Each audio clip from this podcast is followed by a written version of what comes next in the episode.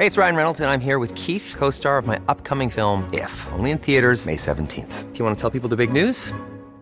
All right, I'll do. Sign up now and you'll get unlimited for $15 a month in six months of Paramount Plus Essential Plan on us. Mintmobile.com slash switch. Upfront payment of $45 equivalent to $15 per month. Unlimited over 40 gigabytes per month. Face lower speeds. Videos at 480p. Active Mint customers by 531.24 get six months of Paramount Plus Essential Plan. Auto renews after six months. Offer ends May 31st, 2024. Separate Paramount Plus registration required. Terms and conditions apply if rated PG. Tarde a tarde, lo que necesitas saber de forma ligera, con un tono accesible. Solórzano, el referente informativo.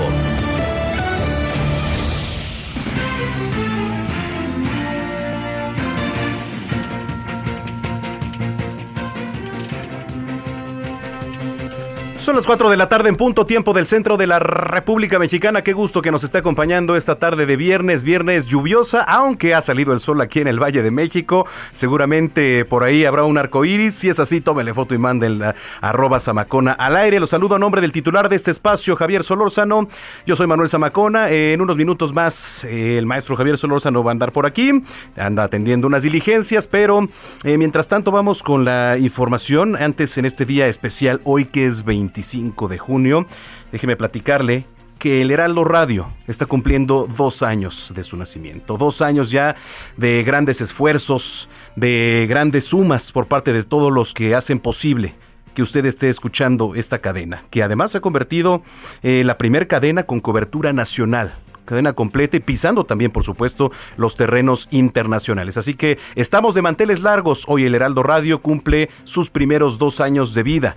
Gracias a sus directivos, encabezados por el ingeniero Ángel Mieres, por el licenciado Franco Carreño Osorio y por supuesto por Adrián Laris Casas, que es director del Heraldo Radio. Así que muchas felicidades, ya se han pronunciado, por supuesto, ya estuvieron aquí hace un rato con nuestro compañero Salvador García Soto, Franco Carreño, director general del Heraldo de México, dijo que pues estos dos años de la emisora se han caracterizado por convertirse ahora en un escenario plural y de apertura para la libertad de expresión que sin duda es muy, muy importante. Ya eh, nuestro director del Heraldo Radio, Adrián Laris, estuvo por acá, se sumó al festejo, ¿no? Con motivo de este segundo aniversario.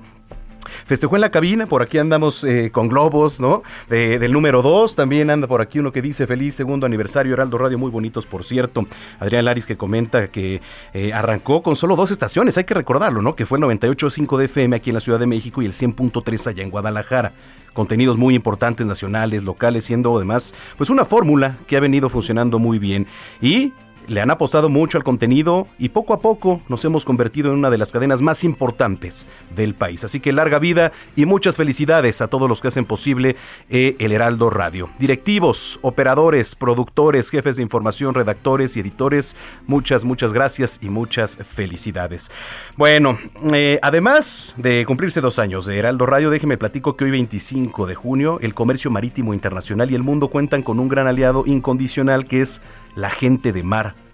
Y es por ello que en reconocimiento a estos protagonistas anónimos, la Organización Marítima Internacional, la OMI, promulgó en la conferencia de Manila del año 2010, que se celebre hoy 25 de junio, como el Día de la Gente de Mar muy importante. ¿eh? Ellos constituyen un eslabón además esencial en el desarrollo del comercio internacional en medio de riesgos y restricciones que atentan contra el cumplimiento de su labor. Así que muchas felicidades a toda la gente de la mar. Son las 4 con 3 minutos. Escríbanos por favor arroba samacona al aire, arroba samacona al aire y también los invitamos para que estén visitando www.heraldodemexico.com.mx. Tenemos mucha información ya en esta tarde de viernes, eh, tarde de tráfico por cierto, por lo menos aquí en el Valle de México y saludamos a a los que nos sintonizan en Jalisco, en Nuevo León, Tabasco, en el Estado de México, en Baja California, Campeche, Coahuila, Chiapas, Chihuahua, Colima, Durango, Guerrero, Nayarit, Puebla, Sinaloa, Tamaulipas, Sonora, Aguascalientes, Zacatecas, San Luis Potosí, Guanajuato, Hidalgo, Morelos, Michoacán, en Oaxaca, Querétaro, Quintana Roo, Tlaxcala, Veracruz, Yucatán y allá en Estados Unidos también. A todos los que nos sintonizan un gran, gran abrazo y gran saludo desde esta que es la cabina principal, donde estamos transmitiendo completamente en vivo Insurgente Sur 1271, Torre Carrachica esquina con Félix Cuevas. Bien, las 16 horas con 4 minutos, vamos con lo más importante generado en las últimas horas. Esperamos sus comentarios y opiniones en Twitter. Arroba Javier Solórzano. Arroba Javier Solórzano. Solórzano, el referente informativo. La jefa de gobierno Claudia Sheinbaum informó que la Ciudad de México se mantiene en semáforo amarillo por segunda semana del 28 de junio al 4 de julio. La mandataria capitalina aseveró que el objetivo es volver al color verde y continuar reactivando la economía en la capital, por lo que pidió a los ciudadanos continuar con las medidas sanitarias. Finalmente, Claudia Sheinbaum informó que hay un ligero aumento en los contagios y hospitalizaciones por COVID-19 y sin embargo aseguró que no se trata de una tercera hora de la enfermedad. El gobierno de la Ciudad de México dio a conocer las fechas y sedes para la aplicación de la segunda dosis de la vacuna contra COVID-19 en seis alcaldías para personas de 50 a 59 años. Se trata de Venustiano Carranza, Miguel Hidalgo, Benito Juárez, Coyoacán, Tlalpan y Azcapotzalco, en donde se pondrá la vacuna Sputnik. El director general de la Agencia Digital de Innovación Pública, Eduardo Clark, dijo que 88% de los adultos de 50 a 59 años ya cuentan con la primera dosis y el 13% ya con esquema completo. En otros temas, la jefa de gobierno informó que la próxima semana se van a dar a conocer algunos cambios relacionados con el metro de la Ciudad de México. Esto tras ser cuestionada sobre la posible salida de Florencia Serranía como directora del sistema de transporte colectivo. La mandataria capitalina indicó que los cambios forman parte de la renovación del metro capitalino que contempla varios de los proyectos que ya se realizan. Explicó que algunos de los proyectos son la rehabilitación de la subestación Buen Tono, así como de la línea 1 que va de Pantitlán a Observatorio y de la línea 12. Tras la salida de Gabriel García como coordinador de los superdelegados, el presidente Andrés Manuel López Obrador determinó que esta función sea asumida por Carlos Torres, secretario técnico de la Oficina de la Presidencia de la República. En conferencia matutina desde Palacio Nacional detalló que esta fusión de cargos servirá para que se lleve la coordinación de atención con las oficinas de la Secretaría del Bienestar en los estados, que son los encargados de garantizar el funcionamiento y entrega de los programas sociales. Finalmente, el mandatario reiteró que Gabriel García regresará a su escaño en el Senado dado que su suplente Alejandro Peña va a retomar actividades partidistas en Morena. La Consejería Jurídica de la Presidencia de la República impugnó ante la Suprema Corte de Justicia la suspensión que retrasa la puesta en marcha del Padrón Nacional de Usuarios de Telefonía Móvil. Hay que recordar que este recurso de reclamación interpuesto por Julio Scherer Ibarra, consejero jurídico del Ejecutivo Federal, ya fue turnado anoche a otro ministro para su análisis y resolución. En su demanda, los comisionados del IFT alegaron ante el máximo tribunal del país la falta de recursos para cumplir con la creación de registros ordenada por el Congreso de la Unión. El gobierno de Nuevo León informó que a partir de este viernes iniciaron las instalaciones de operaciones de bases mixtas, así como la vigilancia aérea en la carretera Monterrey-Nuevo Laredo. A través de un comunicado, la autoridad estatal detalló que se apostarán grupos policiales en diversos tramos carreteros para guiar y salvaguardar la integridad de los viajeros. Por último, resaltaron que también están realizando el abanderamiento en tramos de esta carretera para vigilar a quienes van o vienen hacia Estados Unidos y a Nuevo Laredo. En temas internacionales, la vicepresidenta de Estados Unidos, Kamala Harris, llegó al Paso, Texas, como parte de su visita a la frontera con México, a menos de un mes de su reunión con el presidente López Obrador para tratar asuntos relacionados con la migración. Kamala Harris es acompañada por el secretario de Seguridad Nacional estadounidense Alejandro Mayorkas, quien también visitó México el 14 de junio como parte del análisis de la reapertura de la frontera. Se trata de la primera visita de Kamala Harris a la frontera sur de Estados Unidos desde que asumió su cargo en el mes de enero. Al menos cuatro muertos y 159 personas desaparecidas dejó el derrumbe ocurrido ayer en un edificio en Surfside, esto allá en Miami, dijo Daniela Levine, alcaldesa del condado de Miami-Dade, en donde se ubica esta ciudad de Florida. Las autoridades enfatizaron que no está claro cuántas personas estaban dentro del edificio al momento del derrumbe, sin embargo la alcaldesa señaló que aún hay esperanza de encontrar personas con vida entre los escombros. Finalmente, el jefe adjunto del cuerpo de bomberos de Miami-Dade declaró que en unos 55 apartamentos del edificio fueron afectados también por este colapso.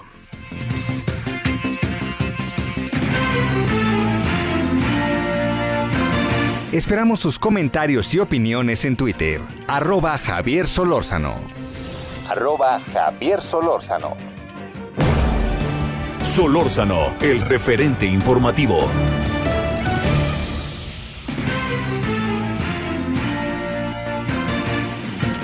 Son las 4 de la tarde con 9 minutos, 4 con 9 en el tiempo del centro del país. Vamos a ir con nuestro compañero Carlos Navarro, reportero aquí en la Ciudad de México.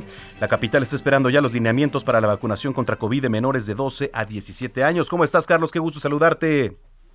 Buenas tardes, Manuel. Te saludo con gusto a ti del auditorio y comentarte que en el gobierno de la Ciudad de México esperan los lineamientos para la vacunación contra COVID-19 de los menores de edad de 17 de 12 a 17 años después de que se aprobara la aplicación del biológico de Pfizer BioNTech a este sector poblacional. La titular de la Secretaría de Salud local, Oliva López Arellano, informó que probablemente sea un mecanismo similar al que se ha empleado previamente en los sectores poblacionales de 60 y más, 50 59 y 40 a 49. Y es que la, en la Ciudad de México, de acuerdo con el Instituto Nacional de Estadística y Geografía, el INEGI, el INEGI en la capital del país hay alrededor de 839 mil jóvenes en este rango de edad de 12 a 17 años fue ayer que el, el subsecretario de Prevención y Promoción de la Salud, Hugo López Gatel, hizo el anuncio de que la COFEPRIS había autorizado la ampliación de la indicación de la vacuna Pfizer para mayores de 12 años. Es la primera vacuna contra COVID-19 autorizada para adolescentes en nuestro país. Así es que en el gobierno local solamente esperan los lineamientos que la, la secretaria de Salud, Oliva López, adelantaba que son similares a los que se han utilizado en las, en las fases de vacunación aquí en la capital del país. Así es que bueno, son alrededor de 839 mil jóvenes de este rango de edad, Manuel. Oye, bueno, pues vamos a estar al pendiente, sí, porque había muchas dudas sobre esto, pero bueno, de hecho ya salió boletín este, hace unos momentos, este, que por cierto dicen por acá, es del gobierno capitalino y acaba de caer que inicia este lunes la aplicación de la segunda dosis contra COVID-19 en adultos de 50 a 59 años, ya es lo que le platicábamos más adelante, de todas maneras vamos a estar repitiendo e insistiendo para que tenga toda la información. Pues Carlos, muchas gracias y estamos al pendiente. Claro que sí, Manuel, estamos al pendiente, hasta luego. Hasta luego, Carlos Navarro. Y vámonos hasta Baja California porque, bueno, según esto ya hizo historia Baja California. Vacunaron un millón doscientos veintiséis mil dosis con esta vacuna de Johnson Johnson. Y allá está nuestro corresponsal Atahualpa Garibay. ¿Cómo estás, Atahualpa? Buenas tardes, buenas tardes a todo el auditorio. Efectivamente, en Baja California casi el 75% de la población está a punto de lograr la inmunidad del rebaño, es decir, que eh, este 75% ya estaría vacunado contra el COVID-19 en los próximos días. Se espera una nueva remesa de Pfizer para que aplicar la segunda dosis a adultos mayores de 50 a 59 y de 40 a 49 y con ello se va a cerrar el círculo. Y como bien lo señalaste, más de un millón doscientos veintiséis mil californianos fueron vacunados con Johnson Johnson en los últimos siete días en la entidad Alonso Pedrico, secretario de Salud de Baja California, consideró que este es un hecho histórico y un récord a nivel nacional. El día de ayer fueron aplicadas 83.431 dosis. Con ello ya suman 2.559.000 ciudadanos de Baja California inmunizados contra el COVID, ya sea con primera o segunda vacuna. De esta cantidad es 1.246.000 de Johnson Johnson, 829.000 con Pfizer, 241 mil con Sinovac, 150 mil con AstraZeneca y 91 mil con Cancino Bio. Así que Baja se convierte en la primera entidad con rebasar el 70% de su población, de su población ya vacunada contra el COVID-19. Son más de 3 millones 600 mil habitantes en la entidad, pero de ellos ya casi 2 millones 600 mil han recibido la vacuna en contra del coronavirus. Así que eh, el resto de las vacunas, de las 100.000 vacunas que sobraron de Johnson Johnson, 90.000 de ellas fueron movidas al estado de Sonora, en concreto a la ciudad fronteriza de San Luis de Colorado, para que los habitantes sanluisinos sean también vacunados contra el COVID, como ocurrió con los municipios fronterizos de Mexicali, Tecate, Tijuana, Rosarito y Ensenada aquí en Baja California. Que por cierto, eh, Atahualpa, pues estaba viendo, ¿no? Porque hoy la titular de la Secretaría de Seguridad y Protección Ciudadana, Rosa Isela Rodríguez, informaba esto, justo lo que nos platicas durante la conferencia mañanera, que la campaña de vacunación para mayores de 18 años allá en Baja California concluyó, ¿no? Eh, de manera exitosa también. Digo, abonaba a todo esto. Lo que yo no entiendo a veces, digo, y les platico aquí, es por qué la encargada de seguridad en nuestro país está saliendo a dar información sobre vacunas que a mi forma de ver la tendría que dar o el secretario de salud, Jorge Alcocer, ¿no? O el subsecretario, Hugo López Gatel, pero ninguno de los dos ha salido. Que bueno, entendemos el caso de, Alcocer, ¿no? Que desde que inició la pandemia, pues si se ha aparecido tres veces, bueno, este ha sido mucho. Y el señor López Gatel, cuando debería aparecer, estuvo informando todos los días, todos los días a las 7 de la noche y cuando tiene que informar acerca de las vacunas, resulta que ahora Rosa Isela Rodríguez, la encargada de seguridad de nuestro país, es quien informa ¿no? Que, que, la vacunación para mayores de 18 años en Baja California concluye de manera exitosa. A veces Efectivamente, ¿no? ella, ella, visitó Baja California el sábado pasado, le cuestionamos precisamente por qué ella estaba supervisando los centros de vacunación en lugar del secretario de Salud. Ella no quiso hablar de seguridad aquí, pero sí habló de las vacunas. Ella aclaró que fue designada por el presidente Andrés Manuel López Obrador para supervisar los centros de vacunación de Baja California porque participan la Guardia Nacional, el Ejército Mexicano, la CEMAR, el ISTE y el IMSS, dependencias federales que exclusivamente era encargada de la supervisión del buen funcionamiento y la logística de estos centros que se habilitaron junto con el gobierno estatal. Sí, es lo que no entendemos, ¿no? O sea, cuando la encargada de seguridad debe estar volteando en estos momentos eh, a otros lares, llámese Reynosa, ¿no? Llámese por allá este... Mm, eh, pues digo, Guerrero, ¿no? Donde la verdad la inseguridad está eh, desatada, como en muchas partes del país, pues se pone a hablar de las vacunas. ¿Y dónde está el señor Alcocer? ¿Y dónde está el señor Hugo López Gatel? Pero bueno, así las cosas. Eh, Atahualpa, muchas gracias y que tengas buen fin de semana. Buen fin de semana, un saludo a todos. Igualmente, Atahualpa Garibay, corresponsal allá en Baja California. sí, o sea, ¿usted qué opina? Yo no sé, digo, es, es mi opinión, es a título personal. Eh, que la titular de seguridad en el país esté hablando de las vacunas, no, no, no entiendo. O sea, no entiendo ya cómo está distribuido el gabinete o qué tareas o qué eh, delegaciones se le van a dar, ¿no? a cada integrante del gabinete. En fin, escríbame arroba samacona al aire, arroba samacona al aire y lo invitamos a www.heraldodemexico.com.mx, las 4 con 16. Solórzano, el referente informativo. Hay un tema que nos sigue haciendo ruido, ¿no? Que es la destitución de Irmeréndira Sandoval al frente de la Secretaría de la Función Pública. ¿no? Le platicábamos ya, eh, pues hace unos días sobre esto.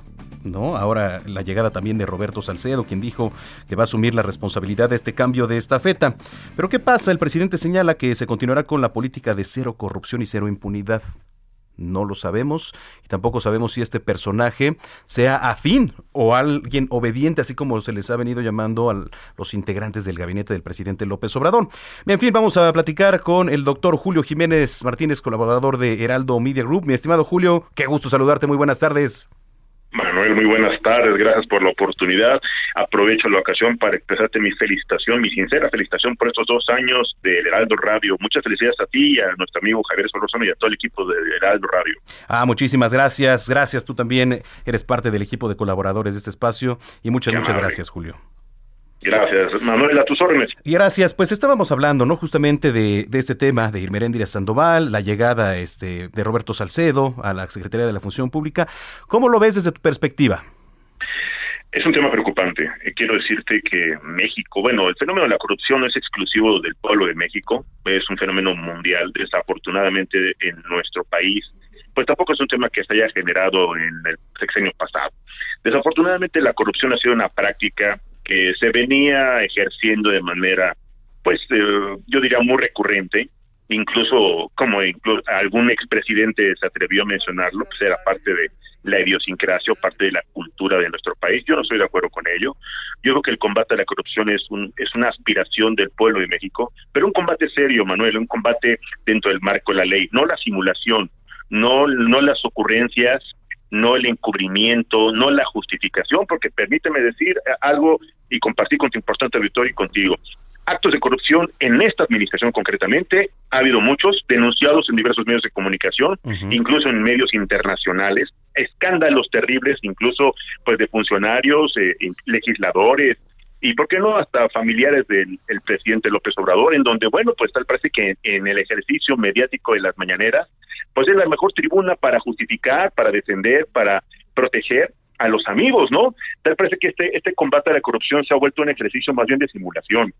Lamentablemente la corrupción se ha dado en todos los escenarios y hoy concretamente podemos verlo en el tema de la salud. Lamentablemente la persecución o el combate a la corrupción pues no se ha visto porque se hablaba de corrupción en la compra de medicamentos. Bueno, si hay corrupción y hay responsables, pues procedan, Fiscalía General inmediatamente integre carpetas de investigación y meta a la cárcel a quien tenga que meter.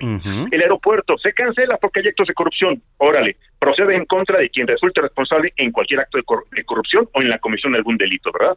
Ni un solo detenido, ni una sola carpeta de investigación seria, debidamente integrada, porque también es un problema de corrupción, Manuel, amable auditorio, la indebida, la, eh, yo diría, imprecisa integración de las carpetas de investigación también generan corrupción, porque la impunidad que se detona a consecuencia de esta corrupción, pues ha aumentado la comisión de delitos, ha, ha fomentado la violencia y ha generado un escenario de incertidumbre, de preocupación para cualquier cantidad de mexicanos, inversionistas nacionales y además extranjeros que han tenido que salir huyendo del país por los altos niveles de corrupción, extorsión, pues obviamente temas que en este país, desafortunadamente para el sector empresarial, han sufrido el embate de la delincuencia, del derecho de piso, de la incapacidad de una burocracia corrupta, no puedo generalizar, no lo debo hacer, debemos ser muy responsables, no debo generalizar. Hay funcionarios, hay servidores públicos muy dignos,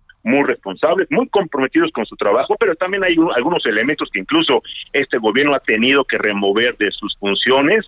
No quiero señalar a nadie, no lo debo hacer, pero bueno, ahí están las, las remociones recientes, incluso en la función pública, en otros organismos, que precisamente por actos de abuso de autoridad, simulación en sus deberes y obligaciones, actos de exceso en sus facultades y atribuciones, ya sabes, por ahí, ¿no? Una exsecretaria de este gobierno, pues estuvo bien ejercer su poder y decir, detengan el avión porque voy, voy a llegar tarde, ¿no? Espérense todos, ¿no?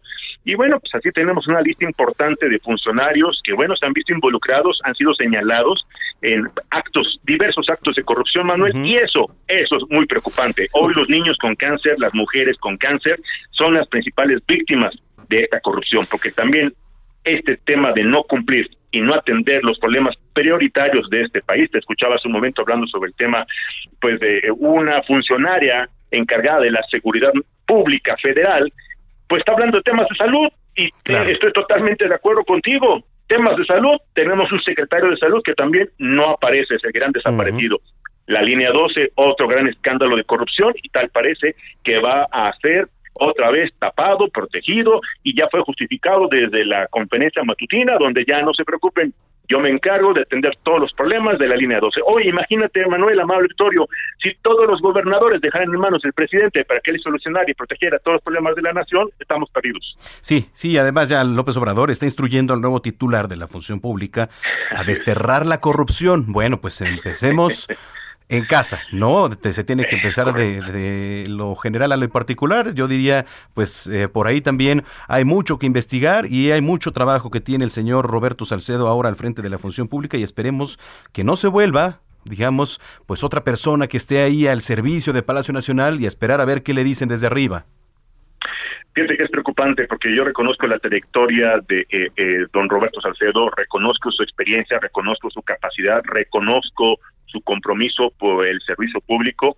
Yo también confío en que no sea víctima ni de los intereses políticos, no sea víctima de las filias o de las fobias eh, partidistas y tampoco sea instrumento de pues o persecución, porque hoy está muy de moda la persecución de funcionarios, exfuncionarios, exlegisladores o exgobernantes, ya ves que es muy común este fenómeno, pero bueno, yo quisiera ver que realmente se cumpla con un deber institucional dentro del Estado de Derecho se respeten los derechos humanos, se garantice el ejercicio de la pues de las atribuciones y facultades que tiene la función pública y se aclare el escándalo que se ha dado a conocer a nivel nacional en diversos medios de comunicación sobre esta aparente compra a sobreprecio de unas pues eh, eh, pruebas de COVID. Habría que ver, habría que esperar la respuesta de esta autoridad y de las eh, competentes para deslindar responsabilidades sobre este posible acto, pro, y dije posible, probable acto constitutivo de delito, porque eso eso es un delito y eso es un acto de corrupción que afecta al interés público, Manuel. Julio Jiménez, ¿dónde te podemos seguir en las redes sociales? Muchas gracias, Manuel. Estoy en todas las redes sociales. Me encuentran como Contrastando Ideas y también me pueden encontrar como Análisis Jurídico. Todas las redes sociales menos TikTok. Muy bien. Gracias, mi estimado Julio Jiménez. Estamos al pendiente. Te mando un abrazo.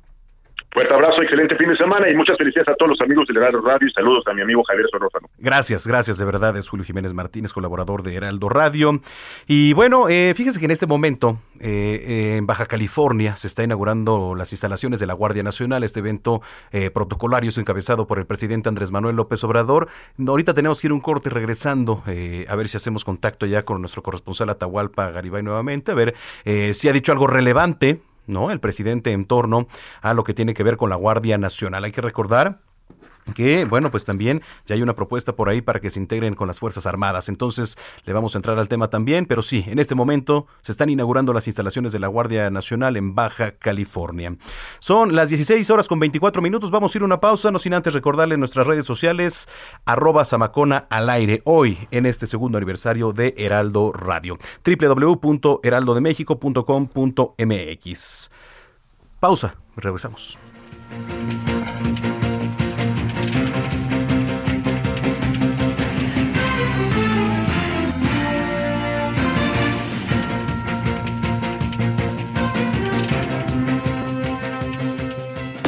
El referente informativo regresa luego de una pausa. Estamos de regreso con el referente informativo.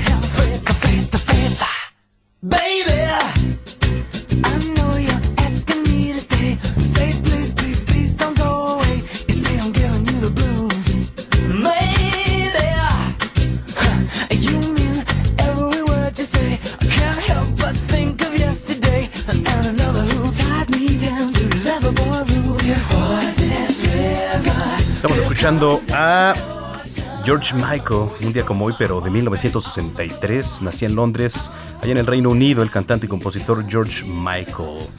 Eh, ícono además de la música pop de las décadas 80, 1990, falleció un domingo 25 de diciembre de 2016 a los 53 años. El músico quien lanzó su carrera con el dúo Wham en los años 80 y luego continuó con una exitosa solista. Murió pacíficamente en su casa, esto lo informó su publicista. Fíjese, la policía de Dams Valley confirmó que se dirigió a una propiedad en la localidad de Goring, en Inglaterra, a la 1.42. Información que en ese momento no se conoció la causa de su muerte, pero que no se produjo, dijeron en aquel entonces en circunstancias sospechosas. La canción es Fight de George Michael.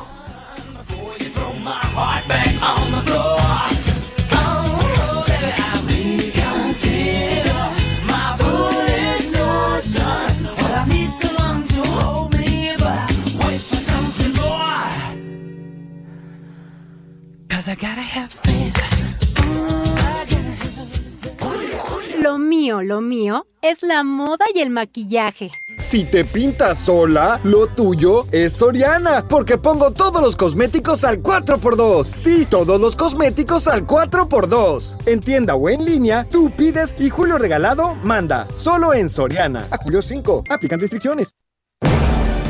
Solórzano, el referente informativo.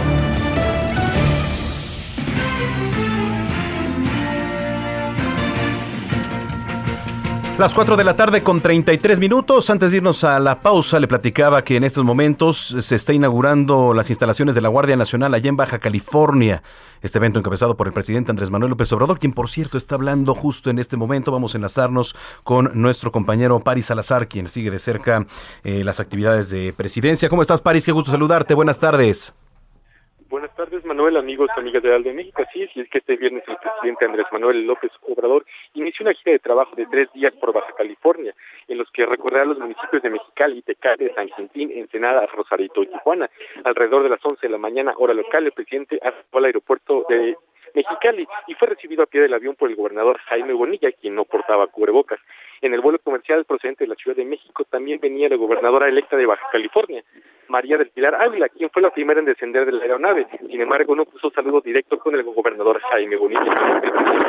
El gobernador Jaime Bonilla se desplazaron en dos camionetas por un costado del aeropuerto, salieron, mientras que la gobernadora María del Pilar salió por las salas del aeropuerto y ahí en, breve entrevista la gobernadora electa María del Pilar reveló que el presidente López Obrador está muy contento de que Morena ganó 11 de 15 gobernaturas del estado de Señaló que ayer en Palacio Nacional el presidente expresó su alegría porque por, por fin, después de tantos años de lucha, comienza a rendir frutos la transformación del país.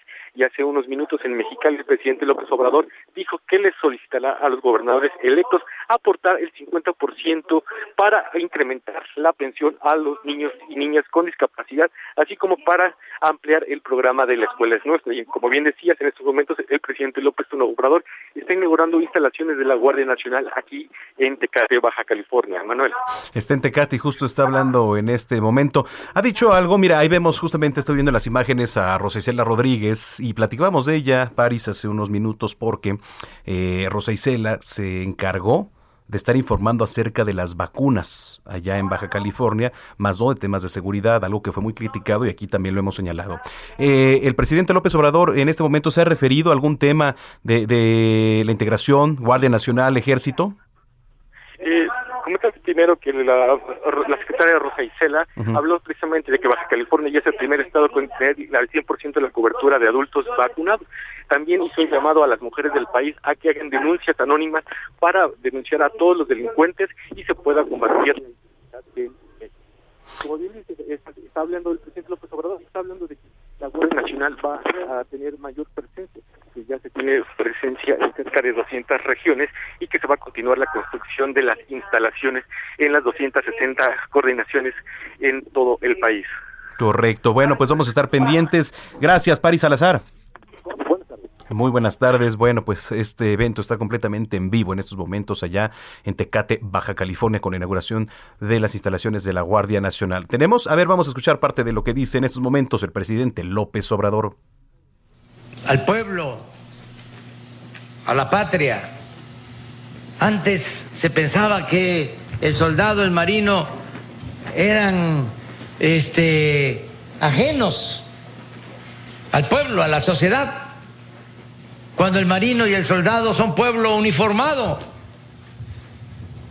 Y eso es lo que ahora se está poniendo de manifiesto.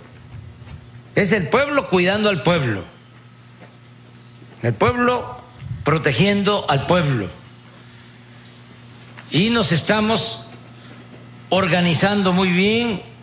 Lo que decía también Rosa Isela, pues eh, estas instalaciones van a quedar, son 266 coordinaciones territoriales, pero van a haber muchas más instalaciones.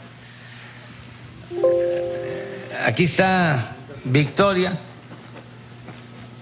Rodríguez, subsecretaria de egresos de Hacienda que está tomando nota. Bueno, ahí está eh, parte de lo que dice el presidente López Obrador y algo que destacaba. Dice, sí, evidentemente los militares y la Marina eh, son gente de pueblo, ¿no? Uniformada. Nada más que hay que recordar, hay que recordar al presidente López Obrador, que han sido uniformados para cumplir con una labor en específico, que es salvaguardar y es la protección también de nuestro país, de nuestra nación, con tareas en específico en el combate, evidentemente, al narcotráfico eh, y con otras eh, tareas en particular, los plan DN3, por cierto, muy importante, la, la participación y el requerimiento que se tiene de las Fuerzas Armadas. Pero ahora también la crítica va muy fuerte, encaminada a otras tareas que no son parte de lo que tendría que estar haciendo el ejército mexicano en las calles de nuestro país. Como que, por ejemplo, el tema de las vacunas, ¿no? Que quizá le correspondería únicamente a, los médicos, ¿no? Es que la vigilancia, bueno, sí, para eso hay policías estatales.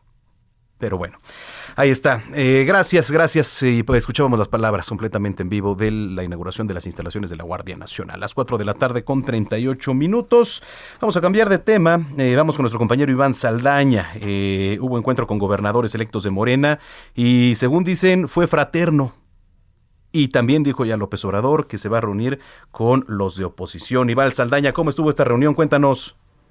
¿Cómo estás, Manuel, amigos del auditorio? Buena tarde. Eh, sí, eh, dijo eh, textualmente eso, que fue fraterno, adelantó la reunión con los gobernadores, no dio fecha todavía, pero bueno, sobre el encuentro el día de ayer en Palacio Nacional, pues aseguró que pues los próximos mandatarios de las 11 eh, entidades que son gobernadores de la coalición Juntos Hacemos Historia de Morena, PT y Verde Ecologista, pues, eh, pues señaló que estos harán un buen papel en el gobierno ya que pues dice eh, van a, se comprometieron a llevar un gobierno honesto. Textualmente dijo todos están conscientes de que van a eh, todos están conscientes de que van a hacer un buen gobierno eh, y depende de en un 99% de manejar con honradez el presupuesto público también se refirió a que conversó con ellos sobre los problemas de cada uno de los estados, de los proyectos en beneficio de la gente, de inversión y cómo van a trabajar de manera coordinada con el gobierno federal. Te decía que no dio fecha también para eh, la reunión de los gobernadores eh, restantes, que así lo dijo el de Querétaro, el de Chihuahua, el de Nuevo León y el de San Luis Potosí. Eh, sin embargo, y nada más cabe señalar que pues en su declaración el mandatario dijo que se iba a reunir con el gobernador electo de Tamaulipas y no mencionó al de Nuevo León, pero en dicha entidad, eh, Manuel, pues no, hubo, eh, donde gobierna Francisco Javier García Cabeza de Vaca, pues no hubo elecciones en junio pasado, es decir, eh, se entiende que el presidente se equivocó. Por aclaración, se preguntamos precisamente también a Comunicación Social de Presidencia y pues aclararon este punto, ya que pues algunos medios lo manejaron como que se iba a reunir López Obrador con Francisco Javier García Cabeza de Vaca y no, se va a reunir con los gobernadores electos que es de, esta de, de oposición principalmente Híjole, a ver, digo, evidentemente la reunión no va a estar tan cómoda, ¿no? Como con los eh, gobernadores electos de Morena, pero sí tendrán que poner ahí las cartas sobre la mesa para ver cómo van a trabajar. Después también de, las declaraciones de Mario Delgado hace unos días que pretenden acabar con la Conferencia Nacional de Gobernadores. Vamos a ver qué dicen los eh, gobernadores electos de oposición, qué consecuencias traería y si es que se da la desaparición de la Conagua, entonces, ¿cómo se haría una confederación o una conferencia para que todos se trabajen de la mano? ¿No? Porque no va a ser tan fácil entonces, este Iván. Claro, no se ha definido si el formato van a ser los cuatro en conjunto, van a ser audiencias por separadas. Hasta el momento dijo la ya solicitó audiencia la próxima gobernadora de, de eh, bueno dijo en Chihuahua y también se refirió a Nuevo León. Eh, ya lo había mencionado de hecho el día de ayer y Nuevo León podría estar eh, es Movimiento Ciudadano y pues Samuel García es uno de los senadores también bastante críticos al gobierno, igual también en Querétaro, eh, el gobernador que se, va a ser panista, entonces pues tienes toda la razón, habrá que ver, no no creo que sea una reunión fraterna como la fue con esta reunión de los 11 gobernadores de la coalición. Porque aparecieron hasta ahí en la foto, que por cierto, Evelyn Salgado, eh, gobernador electa allá en Guerrero, aparece a la derecha del padre, ¿no? Como dicen por ahí, Iván. Laira Sanzor es un poco más separada. Sí. Este, y hasta se le ve, por lo menos en la fotografía, un, con un gesto no tan contento. Vaya. Sí, correcto. Bueno, pues así las cosas, vamos a estar al pendientes. Eh, muchas gracias y buen fin de semana, eh, Iván. Muy buena tarde a todos. Buena tarde, Iván Saldaña. Bueno, pues así las cosas, que por cierto, dice López Obrador, eh, a Nicaragua. Vaya lo que están pasando ahí en Nicaragua, toda nuestra solidaridad para con el pueblo nicaragüense garantizar elecciones libres y pacíficas, pero ni eso se puede. Ya ve el gobierno de Juan Ortega ya cómo está, reprimiendo en su totalidad, ¿eh? Dice, ojalá no haya encarcelamientos de opositores. Sí, pues digo, la verdad es que eh, ir más allá sería incluso hasta imprudente. Vámonos hasta Tamaulipas, donde las cosas también están que arden, pero vámonos a otros temas, porque mm, reactivaron una planta de la refinería Marero allá en Pemex, y Oscar Figueroa nos tiene toda la información. Oscar, ¿cómo estás? Qué gusto saludarte, buena tarde. Hola, ¿qué tal? Buenas tardes. Así es, después de estar un año parada por trabajos de mantenimiento, será iniciará operaciones la planta Cocker, una de las más importantes de la refinería Francisco Madero. El secretario general de la sección 1 del sindicato petrolero, Edra Romero Vega, dio a conocer que se realizó un recorrido con el gerente de la refinería con la finalidad de ultimar detalles sobre el proceso de arranque que iniciará en una primera etapa y que va a producir 22 mil barriles de productos petrolíferos. Puntualizó que la planta coquizadora es de suma importancia para la operatividad de la refinería. Cabe señalar que apenas el pasado 25 de abril, el presidente de México, Andrés Manuel López Obrador, visitó la refinería Francisco Madero y puntualizó que el propósito de su administración es terminar con la importación de combustibles y por tal motivo se realizaban trabajos de, mantenimiento en las refinerías. Tan solo en la de Madero se han invertido cerca de dos mil millones de pesos desde hace tres años. Bueno, pues así las cosas. Te agradezco mucho, Oscar Figueroa. Gracias, buena tarde. Muy buena tarde. Oigan, eh, rápidamente el platico este viernes 25 de abril se formó en el Pacífico mexicano la tormenta tropical Enrique, la cual va a provocar fuertes lluvias en varias entidades del sur y occidente del país. Esto lo detalla el Servicio Meteorológico Nacional. A través de un comunicado, informó que la tormenta tropical Enrique se localiza al sur de las costas de los estados de Colima, Michoacán y Guerrero, provocando fuertes lluvias. A ver, para los que nos escuchan en la República Mexicana, ¿qué estados va a afectar? Las bandas nubosas de este sistema ocasionan lluvias pues muy fuertes, lluvias muy fuertes en los estados como Colima, Michoacán, Guerrero y Oaxaca. Oleaje de 1 a 3 metros de altura pues ya significante en costas de Colima, Michoacán y Guerrero. Actualmente el ciclón se sitúa a 290 kilómetros al sur de Cihuatanejo, allá en Guerrero, y a 495 kilómetros al sur-sureste de Manzanillo, en el occidental estado de Michoacán. Se mueve hacia el oeste-noreste a 15 kilómetros por hora y registra vientos sostenidos de 65 kilómetros por hora y rachas de 85 kilómetros. Según el pronóstico, la tormenta tropical se va a fortalecer en las próximas horas hasta el ser el huracán de categoría 1. Va a avanzar puntualmente hacia el norte, recorriendo en paralelo las costas del Pacífico mexicano y dejando fuertes lluvias. La temporada de lluvias y ciclones tropicales comenzó oficialmente el pasado 15 de mayo y se estima que finalice por ahí de noviembre. Por el momento se han formado los ciclones Andrés, Blanca, Carlos, Dolores y Enrique, recordando que Dolores tocó tierra el pasado 19 de junio, impactando especialmente en los estados de Colima y Michoacán. Dejó tres muertos ya por estas tormentas eléctricas. Las 4 de la tarde con 46 minutos. Solórzano, el referente informativo. Mire, el director general del Instituto de Salud para el Bienestar, el INSABI, Juan Antonio Ferrer, informó que el gobierno federal realizó el proceso de adquisición de 128 claves de medicamentos oncológicos a través de la Oficina de las Naciones Unidas de Servicios para Proyectos. ¿No? Pero bueno, ¿qué está pasando con el tema de los medicamentos? Tenemos en la línea telefónica a Israel Rivas, papá de Diana, niña enferma de cáncer. Qué gusto saludarlo, Israel. Buena tarde. Ahí nos escucha Israel. Sí, lo escucho ah. perfectamente bien. Buenas tardes. Gracias por tomarnos la llamada. ¿Cómo van las cosas con el tema de los medicamentos? Pues eh, eh, te, te comento, Manuel, que digo, van, van las cosas, ¿no? Como vulgarmente se dice, van. Sí. Eh, la situación no es muy halagüeña como siempre, porque los dichos del gobierno federal siempre son los mismos. Ya van a llegar, ya están aquí, ya merito, ya merito, pero eh, la situación de fondo, es decir, la raíz del problema del desabasto no llega a concluirse. Y te voy a poner dos ejemplos muy gráficos de por qué. A ver. Eh, dentro de las peticiones siempre se ha sido muy puntual en dos cosas. Queremos ver los contratos, eh, con quién están comprando los medicamentos y, y, bajo qué términos y sus procesos de distribución. Y son cosas que en dos años y medio no han podido hacer te quiero decir que nos enseñan así de lejito los contratos, lo habíamos dicho en este espacio varias veces, y sin embargo no sucede.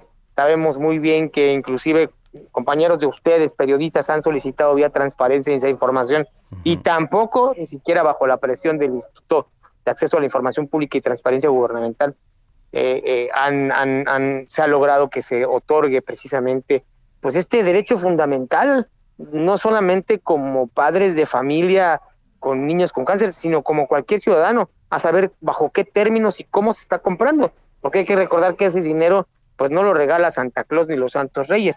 Ese dinero para, para, para los medicamentos pues proviene de los impuestos de todos los mexicanos. Y, bajo ese principio tendría que haber una profunda transparencia. Oye, eh, Ahora, ¿se van a llegar o no? No lo sabemos porque han mentido tantas veces que a nosotros ya nos queda esta duda y es una duda absolutamente razonable ante el, la innumerable número de veces que han mentido o que han quedado mal respecto a este tema tan importante del desabasto de medicamentos. Ahora, el 16 de junio, dice por ahí que se enviaron 579.212 piezas, ¿no? Y el 23 de junio, o sea, hace dos días, otros 879 mil cuatro unidades que fueron destinadas ahí a, los almacenes de instituciones del sector salud.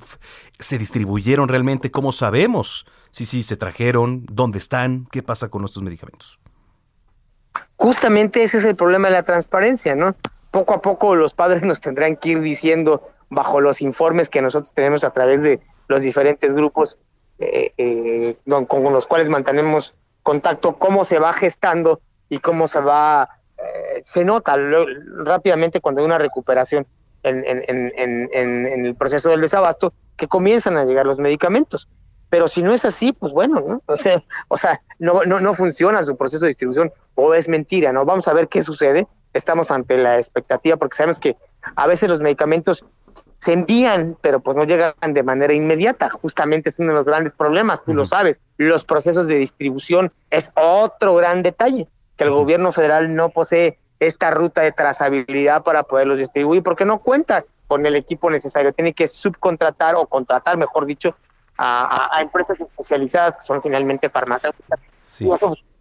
Oye, lleva, lleva tiempo, ¿no? Sí, oye Israel, en estas reuniones han estado por ahí, este, pues supervisando, digamos, de alguna manera, eh, la Comisión Nacional de Derechos Humanos, ¿no? La Asociación Mexicana de Ayuda a Niños con Cáncer. Eh, ¿Han testificado, han platicado ustedes con, con la CNDH, con AMANAC? ¿Algo, algo les han dicho a ustedes? No, no, no, no, no, no, no. Mira, la Comisión de Derechos Humanos, la Comisión Nacional de los Derechos Humanos, ha sido en este asunto totalmente apática. Bueno, me imagino porque de, por sí su titular, este, no, la señora Rosario Piedra, no ha aparecido casi en todo lo que va de, de su titularidad al frente de la CNDH, ¿no? Me imaginaría eh, y no este te contradiría, ¿no? En lo que estás diciendo.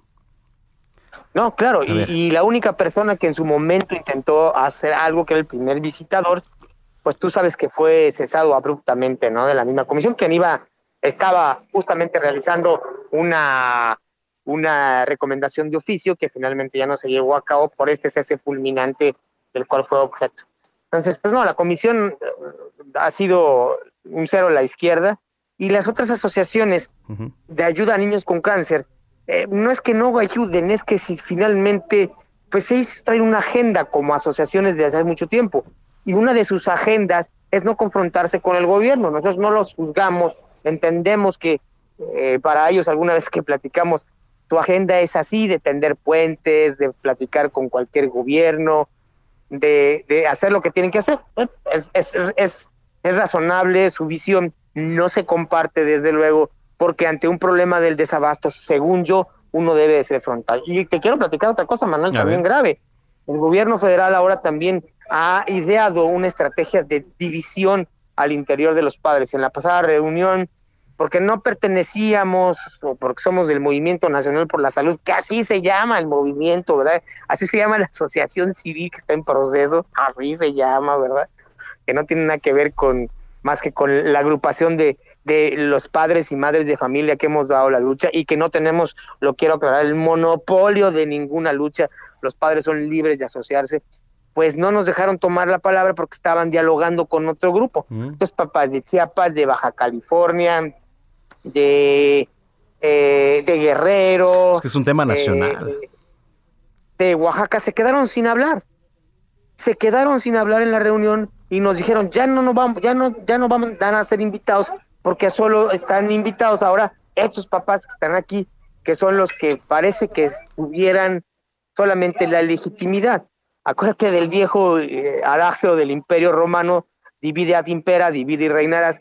Parece que el gobierno, como a todo movimiento social, le está apostando justamente a dividirnos tristemente en eso. Yo no puedo referirme mal a ningún padre de familia que tenga un hijo con cáncer porque es un principio ético mm. muy grande que yo tengo, porque yo tuve una hija con cáncer y desde luego que jamás seré eh, eh, lo suficientemente ruin para atacar a un papá que tiene o que tuvo un hijo o una hija con esta condición, pero sí me parece que existe un proceso de manipulación de parte del gobierno que le conviene finalmente que haya este tipo de, divisiones, porque se, la lucha se, se pierde, se difumina, y justamente lo que pasó en la reunión pasada, yo le decía al señor Ferrer, pues es que de qué se trata, ¿no? Que parece que hay padres de familia de primera y de segunda es decir, hay quienes sí tienen la capacidad de poder expresarse. Y te lo digo, Manuel, no, no, no es conmigo, no es que yo quiera tomar la vocería ni que yo quiera hablar, a mí es lo que menos me interesa, pero que sí se le dé voz justamente a estos que en este momento están padeciendo todo este problema del desabasto. Eso sí es lo que me interesa, ¿no? Y ese justamente se trata la lucha. Pues estaremos muy pendientes, como siempre, Israel Rivas, de, de este tema, ¿no? Este, en comunicación contigo. Y bueno, pues eh, ahí estamos. Buen fin de semana. Igualmente, Manuel, un abrazo fuerte para ti, el auditorio. Gracias, Israel Rivas. Él es papá de Diana, niña enferma de cáncer. Y bueno, pues de alguna manera también ha fungido ¿no? como vocero en estos últimos días y también ya en meses atrás del tema de los padres que se están manifestando por la falta de medicamentos, que es increíble que a estas alturas sigamos padeciendo y hablando de este tema. Las 4 de la tarde con 54 minutos, escríbanos arroba Samacona al aire. Está usted en el referente informativo con Javier Solórzano. Yo soy Manuel Zamacona. En unos minutitos nos enlazamos con el titular de este espacio. Antes, la pausa y ya regresamos. El referente informativo regresa luego de una pausa. Tarde a tarde, lo que necesitas saber de forma ligera, con un tono accesible. Solórzano, el referente informativo.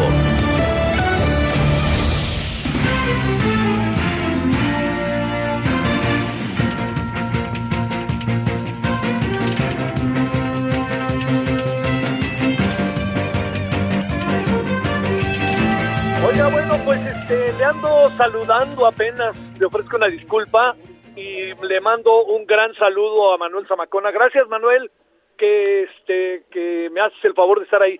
Mire, déjeme contarle, y en un día como hoy, que es además el día que cumple dos años eh, Heraldo Radio, pues no quería por ningún motivo no faltar. Es que déjeme decirle, eh, estamos en Puebla y venimos a Puebla a un asunto que, primero, por el tránsito de carretera y segundo, por el desarrollo mismo del asunto que ahora le cuento, se alargó muchísimo. Entonces fue muy difícil en mi carácter de participante poder este pues colocarme diciéndoles ya me voy, ¿no? Este con todo y que mi primer deber pues anda por allá en 98.5 en el caso de la Ciudad de México y en toda la red. Primero, dos años del Heraldo que son muy importantes, dos años de Heraldo Radio. Mm, Planteo ideas como para pensar. Eh, su servidor eh, ha tenido la oportunidad de trabajar en diferentes medios de comunicación. Ha tenido la oportunidad de estar en los medios, como se dice, y en las redes, y en las redes desde muy al inicio. Ha estado en televisión pública y televisión privada. Uno sabe muy bien que echar a andar un proyecto de medios de comunicación requiere muchas variables al mismo tiempo. Requiere la variable del dinero, no nos hagamos. Requiere la variable del compromiso. Requiere la, la variable de los objetivos claros y requiere la, variable de tener el elemento para echar a andar todo lo que tiene que ver con los medios, tener el cañón, como luego se dice. Eh, los medios de comunicación requieren de tiempo. O sea, uno que más quisiera que de la noche a la mañana uno ya estuviera en otra dimensión, pero no, requieren de tiempo porque requieren de eh, que usted en casa o donde ande sepa que existimos. Eso es algo muy importante. Hay medios de comunicación. Yo recuerdo cuando estaba, hicimos un programa que se llamaba El Círculo Rojo en el Canal 2 de Televisa, los ingenieros, los muy gratos ingenieros e ingenieras de Televisa, les decía yo, oigan, ¿cómo nos fue en el rating? Aquí en el Canal 2, estamos en el Canal 2. Y decían, el Canal 2 tiene rating aunque esté apagado. Esos eran otros tiempos. ¿Pero por qué? Porque tenían el tiempo detrás de ello. Tenían los muchos y muchos años detrás de ello. Y entonces eso hacía que las sociedades, generación tras generación, supiera. Meterse hoy, en donde además hay una gran, pero gran diversificación de medios, diversificación de señales, diversificación de todo lo habido y por haber que tiene que ver con el desarrollo de las comunicaciones, está difícil. Llegar a dos años, llegar a dos años y en estos dos años estar en un momento en donde uno tiene el potencial de crecimiento y está ya poco a poco consolidándose, créame que no es cualquier cosa. La verdad, yo felicito a Adrián Laris, felicito a todo el equipo, a Ángel Mieres, a Franco, a todos, porque realmente sé que han echado a andar un trabajo formidable, enorme, y sobre todo, pues bueno, debo decirlo, ¿no? Ángel Mieres ha hecho un trabajo formidable de compromiso y de compromiso con México, que eso me parece que no es cualquier cosa, ni aparece en cualquier esquina. Segundo asunto, a ver, ¿por qué no estoy ahí? Ya vamos rumbo para allá, para estar a las 21 horas. Mire, están a partir, se está planteando como una idea muy importante lo que han llamado la nueva era espacial. ¿Qué quiere decir? Se lanzaban satélites y los satélites solamente los lanzaban el Estado, los gobiernos, y tenían una duración de uno o dos años y adiós, que te vaya bien. Otra vez meter grandes inversiones. Hemos entrado en un terreno en donde los satélites ya entran en el sector privado. Y México está lanzando satélites desde el sector privado. Usted debe decir, bueno, ¿y esto qué trascendencia tiene? Tiene una trascendencia múltiple. Eh, le diría, en la reunión estuvo un representante del secretario de la Defensa Nacional, estuvieron rectores de universidades, estuvo Rodolfo Nerivela, estuvo mucha gente que juega un papel preponderante en el mundo de la seguridad nacional y en el mundo también, no lo perdamos de vista, que tiene que ver de esto que es ya un gran negocio, un futuro negocio, presente futuro negocio que tiene que ver con el espacio. Usted va a decir, bueno, son las nuevas tecnologías que pasan por el espacio y todos los mensajes que se mandan, que suben y bajan por satélite, sí, pero ahora hay muchos otros usos. Yo le plantearía, si nosotros no tuviéramos satélites, así sé que suena como del otro mundo, ¿no? Si no tuviéramos satélites, le planteo algo. No sabríamos cuando viene así de fácil un huracán. No sabríamos cómo colocar a la gente en tu huracán. Si no tuviéramos satélites, no sabríamos cómo están las condiciones de la Tierra. No sabríamos incluso, así se lo cuento, porque le he presentado imágenes en las noches, de cómo está el socavón allá en Zacatepec, Puebla. Todo esto que le cuento tiene que ver con los satélites y tiene que ver ahora, nos contaban de una experiencia en Canadá, le están pidiendo ahora a los satélites, fíjese, ¿eh? los departamentos de justicia, las los jueces, abogados, solicitud para que fije las zonas para poder saber cuestiones que tienen que ver con un delito. Por ejemplo, se coloca el satélite sobre una eh, sobre un estacionamiento para saber a qué hora sale el coche, el coche y si esa persona que vive en el coche es la persona que luego se dirige a un lugar y con eso para saber si fue responsable de un delito o no. Y sobre todo yo le diría, ¿dónde están los malosos? Claro que usted con razón me va a decir, todo esto de los satélites suena maravilloso, pero el gran hermano apareció. Óigame, yo no estoy de acuerdo con él, el gran hermano está entre nosotros. Es cosa de que me rasque la panza para que alguien se entere a través de un satélite que me la estoy rascando. Esto ya no hay manera de frenarlo. Así funciona, pero también hay que pensar que debe de haber legislaciones que controlen todos esos procesos, debe de haber una información sistemática para el beneficio colectivo y de la humanidad, para lo que sirven los satélites vistos desde allá, desde el espacio, hacia la Tierra, ahora sí que le diría con una, pero le diría así, minuciosa posibilidad de ver absolutamente todo. Tiene estos dos lados. Entonces hay una empresa mexicana que está lanzando ya este satélite, está por lanzarlo el martes, y es muy interesante lo que van a hacer ellos cómo van a utilizar sus servicios. ¿Cuánto dura un satélite? Pues un añito y un poquito más. ¿Cuánto, de qué tamaño es? Pues yo le diría, pues más chiquito que un Volkswagen. Creo que todavía hay Volkswagen, ¿verdad? Sí, ¿no? Más chiquito que un Volkswagen. Y con eso le acabo de decir todo. Entonces, eso se dio a que vinimos a participar desde la parte social, desde la parte eh, incluso política de los gobiernos, pero sobre todo desde la parte en donde el sector privado, fíjense lo que dijeron aquí, ¿eh? El sector, el, el, a los gobiernos no hay que pedirles, porque además de que no dan, siempre exigen cosas hay que buscar la manera de tener capital, capital de riesgo y echarnos a andar. Pero lo que sí queda muy claro, que este es el asunto relevante, es que los gobiernos deben de dar el aval. Y nos decía un muy destacado eh, banquero neoyorquino, ahí con el que platicamos vía virtual, dice, no queremos a los gobiernos, dice, lo que queremos es que los gobiernos nos den el aval. Y le dije yo, ¿y qué quiere decir el aval? Dice, el aval es que una cartita que digan que ellos apoyan esta propuesta, etcétera, etcétera, es suficiente. Ya no pedimos dinero, dice, pedimos que nos den el aval porque los gobiernos son los rectores de la sociedad. Bueno, ya le contaré más, llegado el momento. Por lo pronto, de nuevo, Manuel Zamacona, muchas gracias. Muchas gracias a usted que por ahí sigue con nosotros. Y nos echamos a andar luego, luego, con Ernesto López Portillo, al que estábamos buscando desde hace varios días, para hablar de un tema que tiene que ver eh, con el famoso tema de las armas, de cosas que ha venido investigando allá en la Universidad Iberoamericana Ernesto y de cosas que están hoy más que nunca sobre la mesa. Circulación de armas.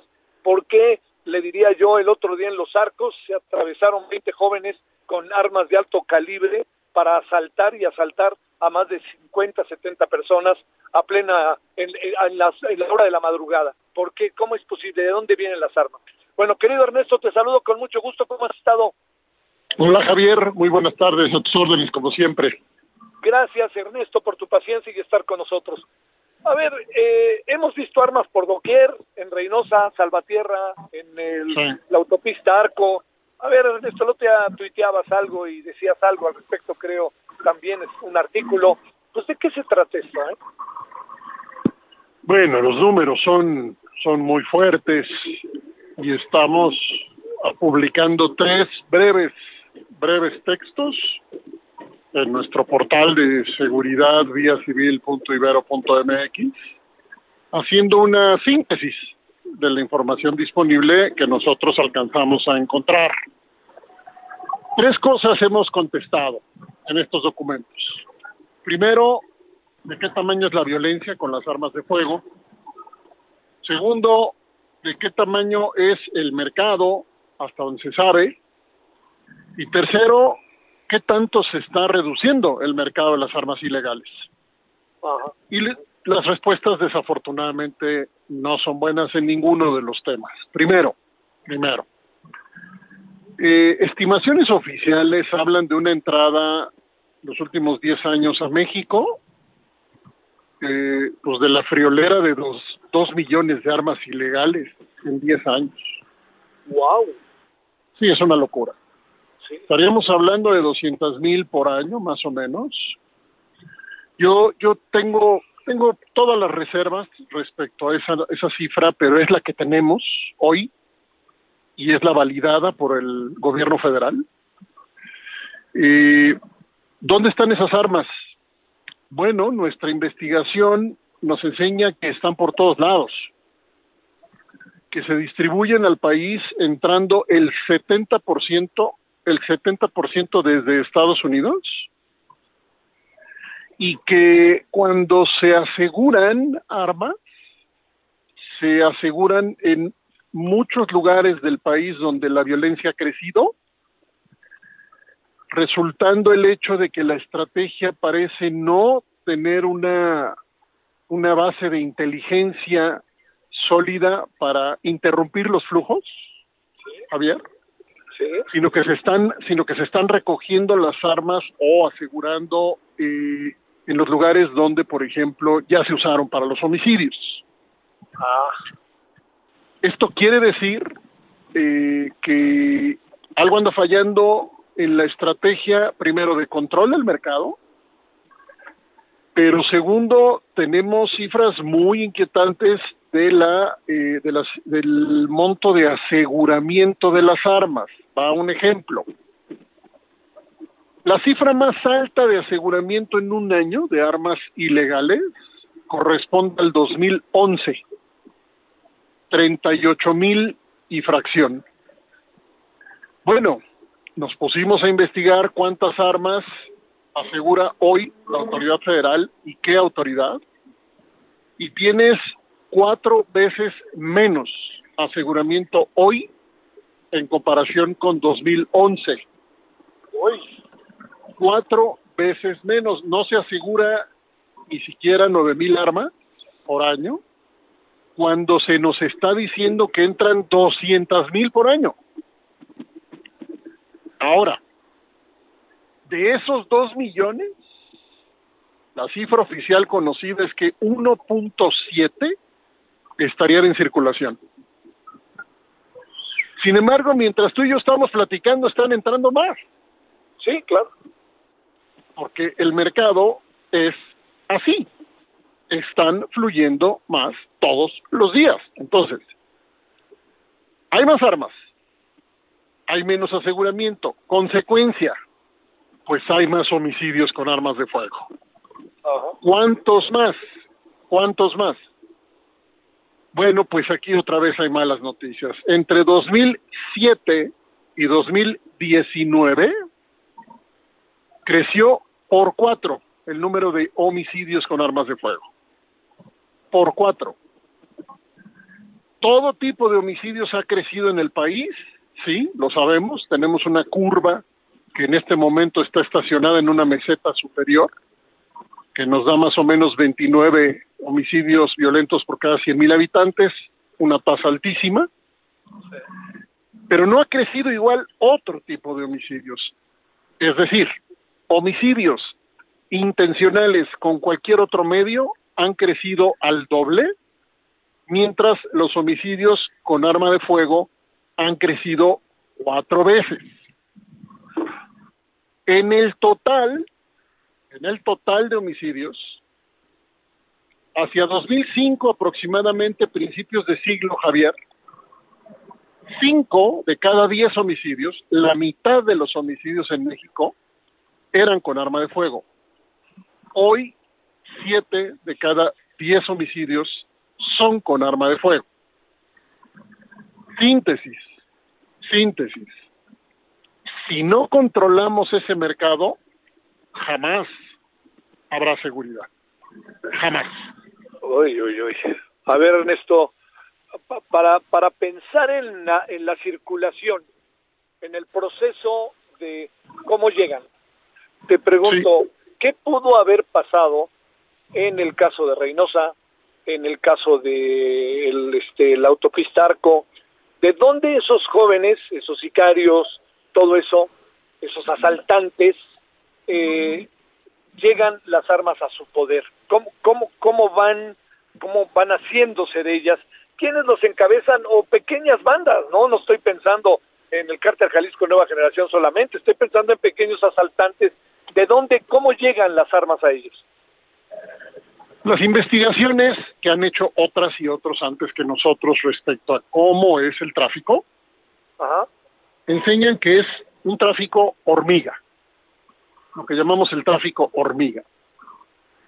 Eh, la gran mayoría de ese total, de ese 70% que te dije que entra por Estados Unidos, la gran mayoría de esas están fabricadas en Estados Unidos. Entonces empecemos por ahí. Sí. Son adquiridas en Estados Unidos. ¿Quién? Cualquier cantidad de gente hace compras y pasa las armas en un flujo hormiga que termina siendo masivo.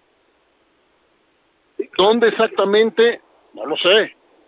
¿Quién se lo da a quién? Pues no lo sabemos. ¿Por qué no lo sabemos? Porque el modelo de control no está funcionando para que la inteligencia, la investigación producto de la inteligencia para perseguir a los delincuentes, nos diga exactamente cómo es el flujo, por dónde pasa, a quién se entrega y dónde se utilizan las armas. ¿Qué es lo que sí sabemos? Lo que te decía antes es que los aseguramientos se reportan en lugares de alta violencia, lo que nos hace suponer que el traslado de las armas es, permíteme decirlo así, libre. Es libre el flujo, sí. llega a manos de más y más organizaciones y personas y son utilizadas pues en estos ejemplos que tú me estás dando, en donde en una cantidad descomunal, inestimable, una persona que forma parte de una organización que ejerce la violencia precisamente de manera organizada, tiene manera de acceder a armas de todo tipo de calibres. Ojo, Estados Unidos tiene una responsabilidad enorme en este problema y eso nos refiere a la necesidad urgente, urgente de controlar la venta de armas allá.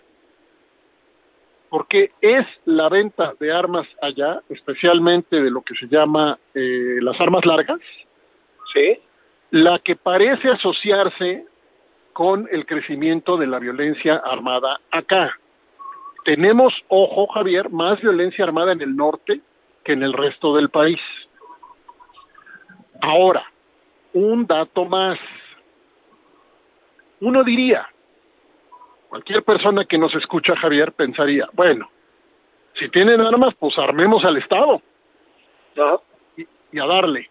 Bueno, uno de nuestros productos en la serie Descifrando la conferencia presidencial en seguridad, que es donde está todo lo que estoy diciendo, nos pusimos a mirar la violencia letal del ejército en Tamaulipas. Y fíjate lo que encontramos.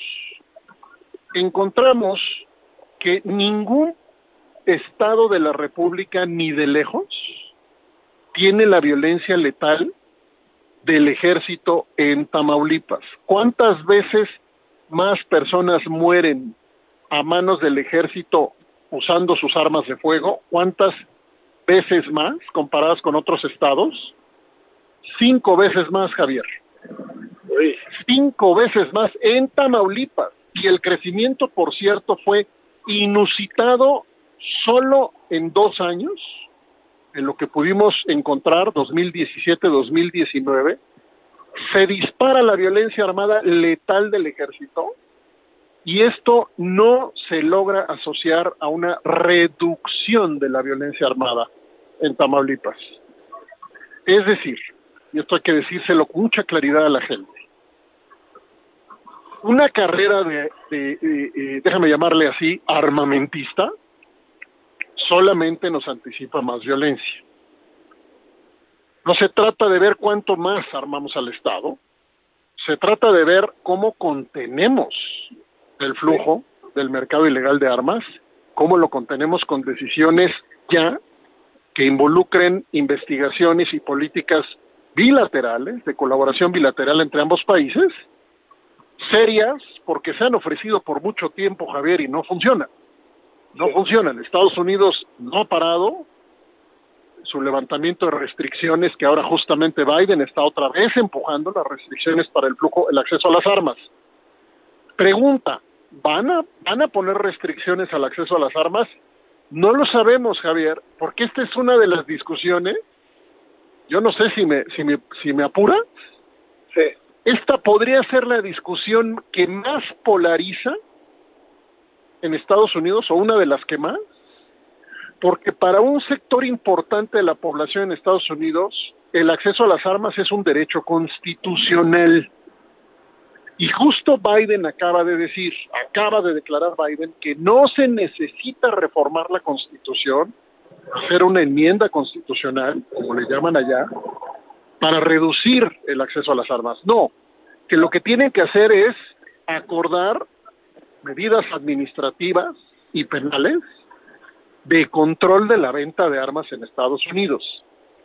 Tengámoslo claro, México tiene el problema, sí, México lo tiene, pero el flujo viene de allá.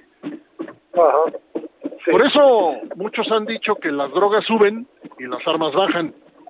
Bueno, hay mucho de eso, Javier, hay mucho de eso. A ver, muy en breve, eh, el gobierno, pues claro que supongo, Ernesto sabe todo esto, actúa en consecuencia. Muy en breve que nos hagas una reflexión sobre el papel del Estado mexicano.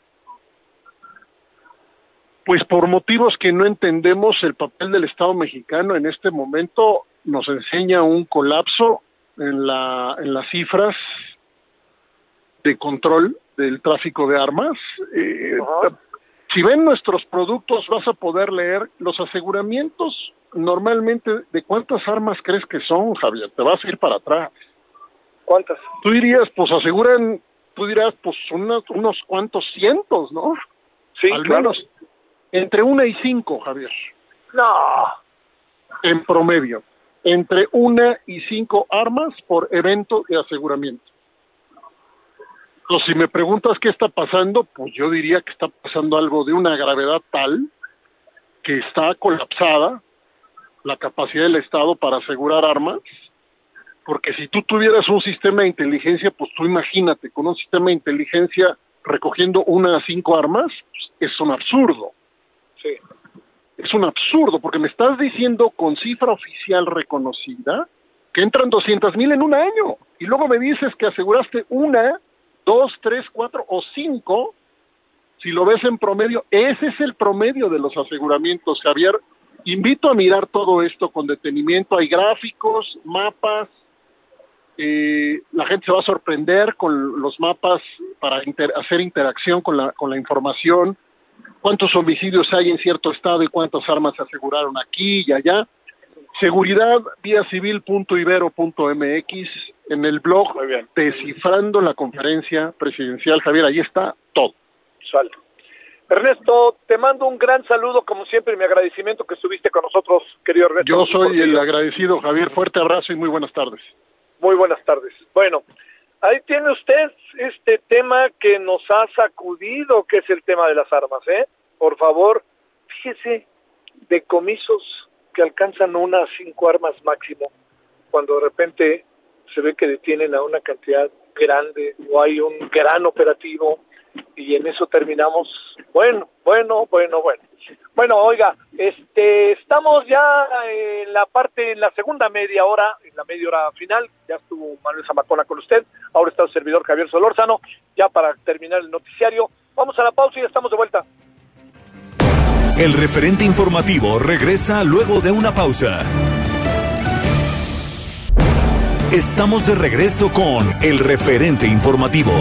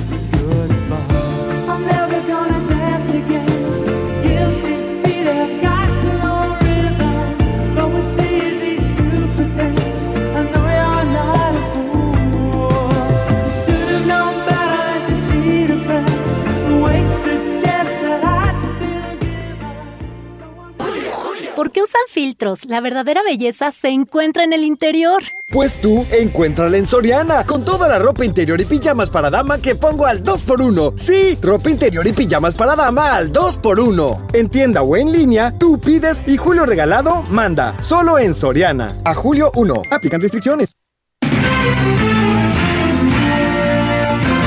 Esperamos sus comentarios y opiniones en Twitter. Arroba Javier Solórzano arroba Javier Solórzano. Solórzano, el referente informativo.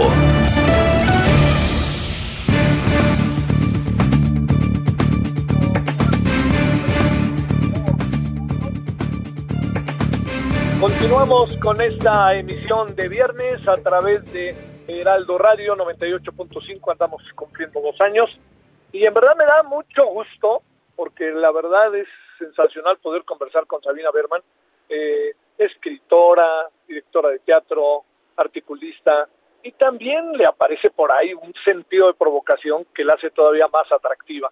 Sabina, te saludo con enorme gusto. ¿Cómo has estado? Muy bien, con mucho gusto de platicar contigo. ¿Cómo has estado, Sabina? Pues he estado muy bien, oye.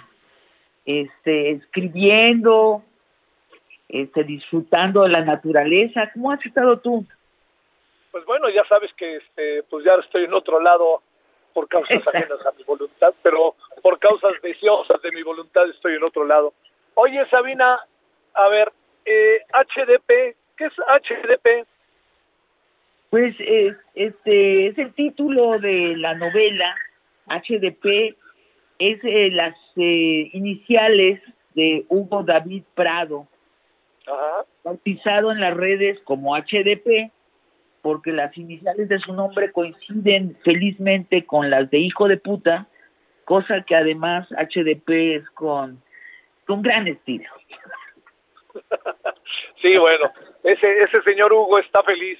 Oye, a ver, déjame decirte, eh, digamos, eh, insistes con razón que toda, irónicamente diría yo, que toda semejanza con la realidad es pura fantasía o cosas parecidas, eh, los empresarios eh, les empieza a dar en tu novela por eh, acceder al poder y por dominar los países y por eh, pensamientos únicos? ¿O qué pasa con este empresario magnate de bancos, televisoras, etcétera? Bueno, yo creo que es un movimiento internacional, ¿eh? ¿no? Empezó con Berlusconi, fue el, el primer este, experimento. Eh, Trump, pues mira, Trump.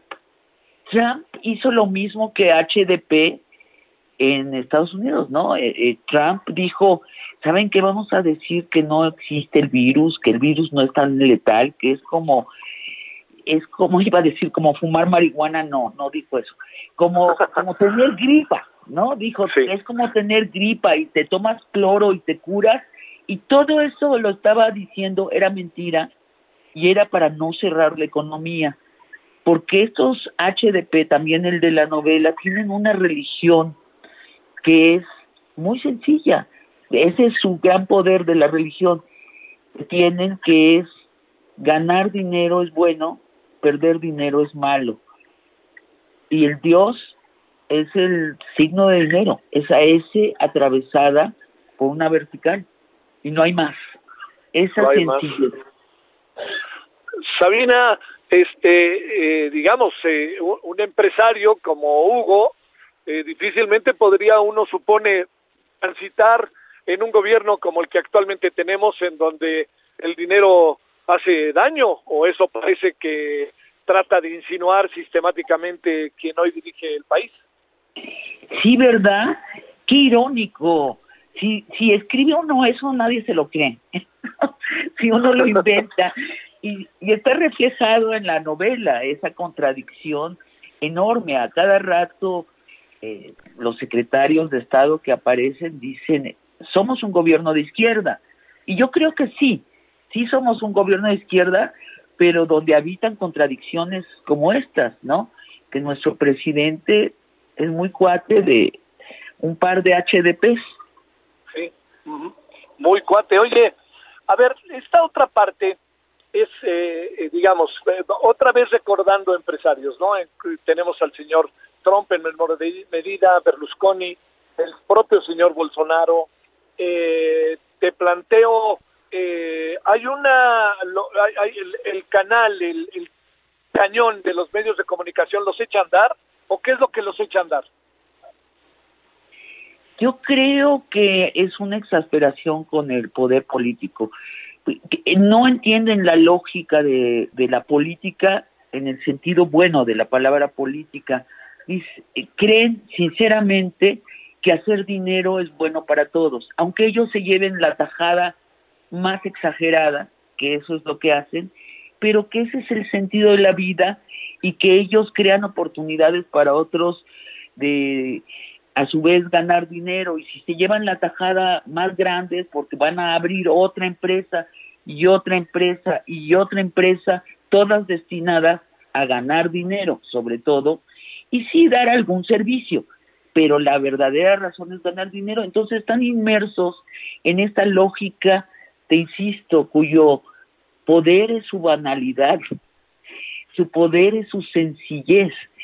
Y entonces se desesperan con el poder político que los obstruye y quieren y el poder político les quiere hacer cosas terribles como cobrarles impuestos. ¿No? Entonces contratan abogados carísimos para no pagar impuestos y después les quieren hacer cosas terribles como que hayan sindicatos el poder político quiere proteger que haya sindicatos, después inventa el poder político tonterías como los seguros de salud y todas esas cosas que hace el, Estado, que ha hecho tradicionalmente, a ellos les parece un sinsentido, están convencidos que el mundo sería mejor siendo un conjunto de corporaciones globales. Y lo ves en todas partes esa exasperación de los billonarios con el poder político al que están rebasando, Javier. Lo están rebasando. Oye, eh, Sabina, eh, ¿cómo es que Hugo acaba teniendo, como se alcanza a ver en la novela, HDP, acaba teniendo de repente ciertos niveles de popularidad entre la población? Parece como un personaje bueno, ¿no? Y este y luego se ponen a tuitear y se ponen a establecer una comunicación con la sociedad en donde cualquier persona que le escribe le acaba respondiendo y esa persona se acaba sintiendo profundamente reconocida en algún sentido, ¿no? Sí, sí, sí, sí.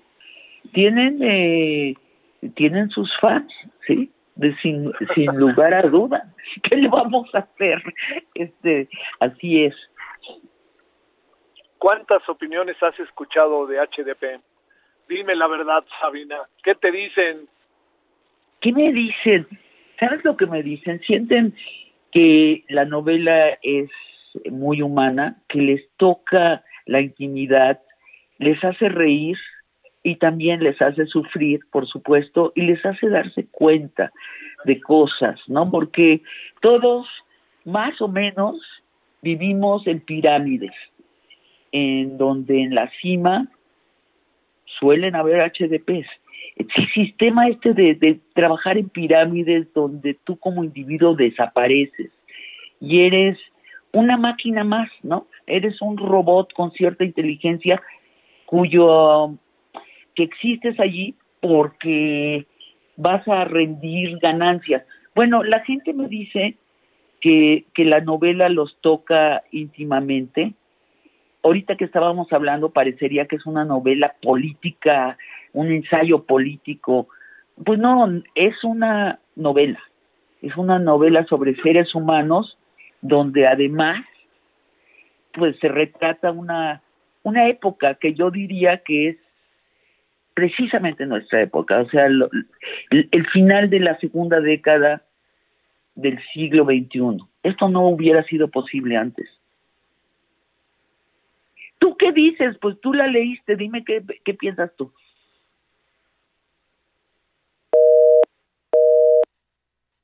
Uy, ya se cortó.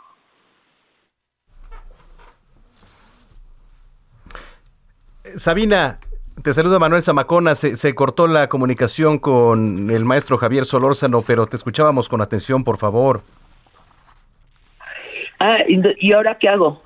No, sí, sí, te, estabas en, en, la, en la conversación, pero te estábamos escuchando con, con atención, Sabina. Ah, muy bien. Sí. Oye, este, bueno, eh, saludarte y también agradecerte esta comunicación. Ahorita ya se está tomando la, se está restableciendo la comunicación con el maestro Javier Solórzano. Lo que pasa que como él nos platicaba, pues está allá en el estado de Puebla, pero ya está en la línea. Mira, te, te comunico con el maestro Solórzano. Adelante, Javier.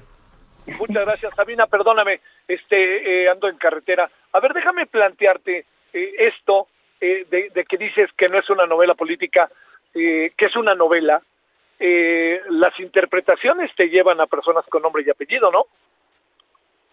Las interpretaciones, sí. Sí, las interpretaciones, sí, que quede clarísimo. sí, claro. Oye, eh, este, a ver, una última cosa. Eh, ¿Por qué te metiste en este tema? ¿Cómo te fue cayendo a tu cabeza? Eh?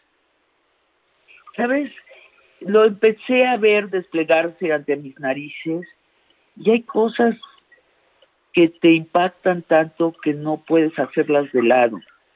Sí. De hecho, yo estaba trabajando en una serie para HBO Ajá. y este y esta historia todo el tiempo la estaba pensando. De hecho, en las reuniones de Zoom que teníamos, les decía yo a los alemanes, porque estoy trabajando con alemanes y con argentinos, les decía, no, y entonces pasó esto, y HDP y, me de, y ellos mismos me decían, oye, eh, esto es fabuloso, esto, qué historia. Y metía, y entonces se pospuso la serie por la pandemia. Claro. Todos este, nos terminamos encerrando, la gente se dio cuenta que no se podía filmar durante la pandemia. De hecho, Netflix y todas las plataformas se llenaron de películas antiguas y de series, eh, que fue fantástico porque empezamos a ver series de Alemania, de Dinamarca, de Bélgica, lo que nunca subían a las plataformas.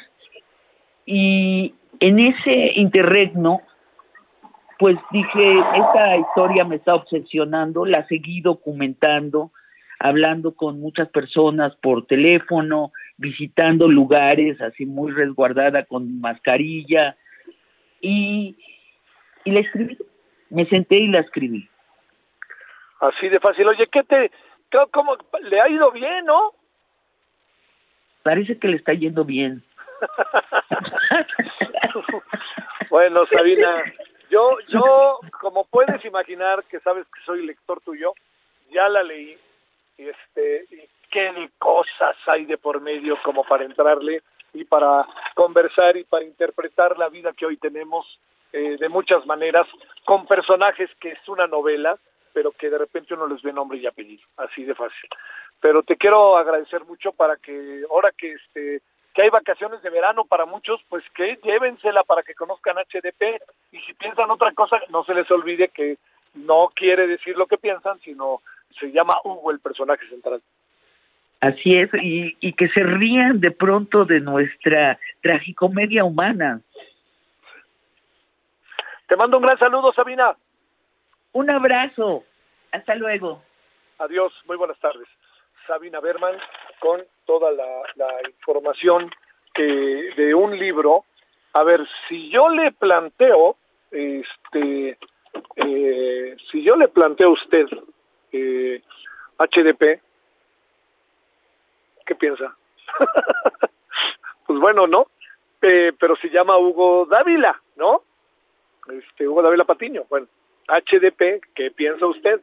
Y sí le digo que HDP pasa por los terrenos de, pues le diría, pues de hijo de, y no voy a decir la palabra que sigue, pero es un poco como muchas interpretaciones, pero no es el sentido que por más que parezca le quiere dar Sabina, como ahorita nos dijo, sino más bien es el sentido del nombre de un personaje que es un empresario y que toda todo aquello que tiene que ver con la realidad es pura coincidencia, diríamos, en muchas de las cosas. Pero ya sobre todo escuchó lo que piensa Sabina de su propio trabajo, de su propia, eh, de, su, de, la propio sentido de la novela, este, para que no perdamos de vista por dónde va.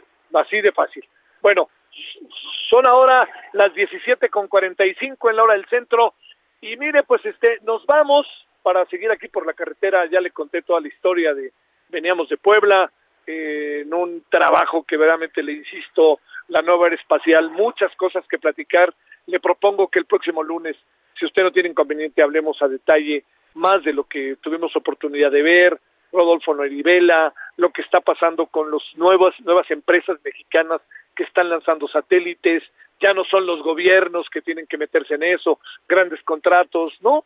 y también como aquí hay algo, ¿eh? Para los empresarios, para los emprendedores que luego andamos que si uno es aspiracional y es emprendedor uno le va de la cachetada, pero créame que no, créeme que en la vida siempre es bueno tener este ganas de hacer las cosas para aspirar a mejores condiciones de uno y de, la, de lo que nos rodea, pero sí déjeme decirle, eh, finalmente lo que hay es que eh, uno no puede perder de vista que estas empresas son hechas por mexicanos, en este caso por poblanos, están ligadas a la Universidad Nacional Autónoma de México para lanzar un satélite, están ligadas no solamente para la UNAM, sino también para la, para la Universidad Autónoma de Puebla, eh, capitales de riesgo, Nueva York, etcétera, y así es, y así es como funciona. Y como le decía yo al principio, que los gobiernos dejen trabajar, y eso es algo sumamente importante para el desarrollo de muchos empresarios. Así que, pues pónganle ganas en el gobierno y díganle al gobierno que hay muchas cosas que se pueden hacer y díganle al gobierno que lo que necesitan los empresarios a veces no necesariamente es dinero, ¿no? Nomás es que los dejen en paz y que los dejen trabajar y que les ayuden a todo este proceso que como usted y yo sabemos es sumamente importante.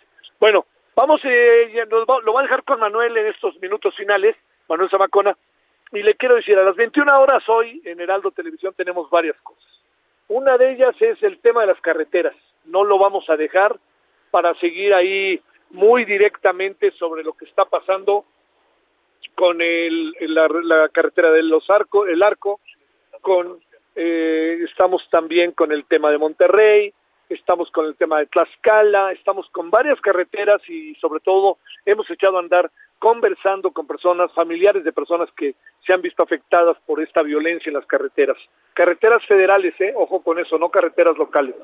Segundo asunto que tenemos eh, para ponerle en la mesa es el que tiene que ver, eh, ¿sabía usted que dos diputados fueron, dos transgéneros fueron electos diputados? Vamos a hablar con uno de ellos que ganó aquí en la Ciudad de México. Puede ser muy interesante.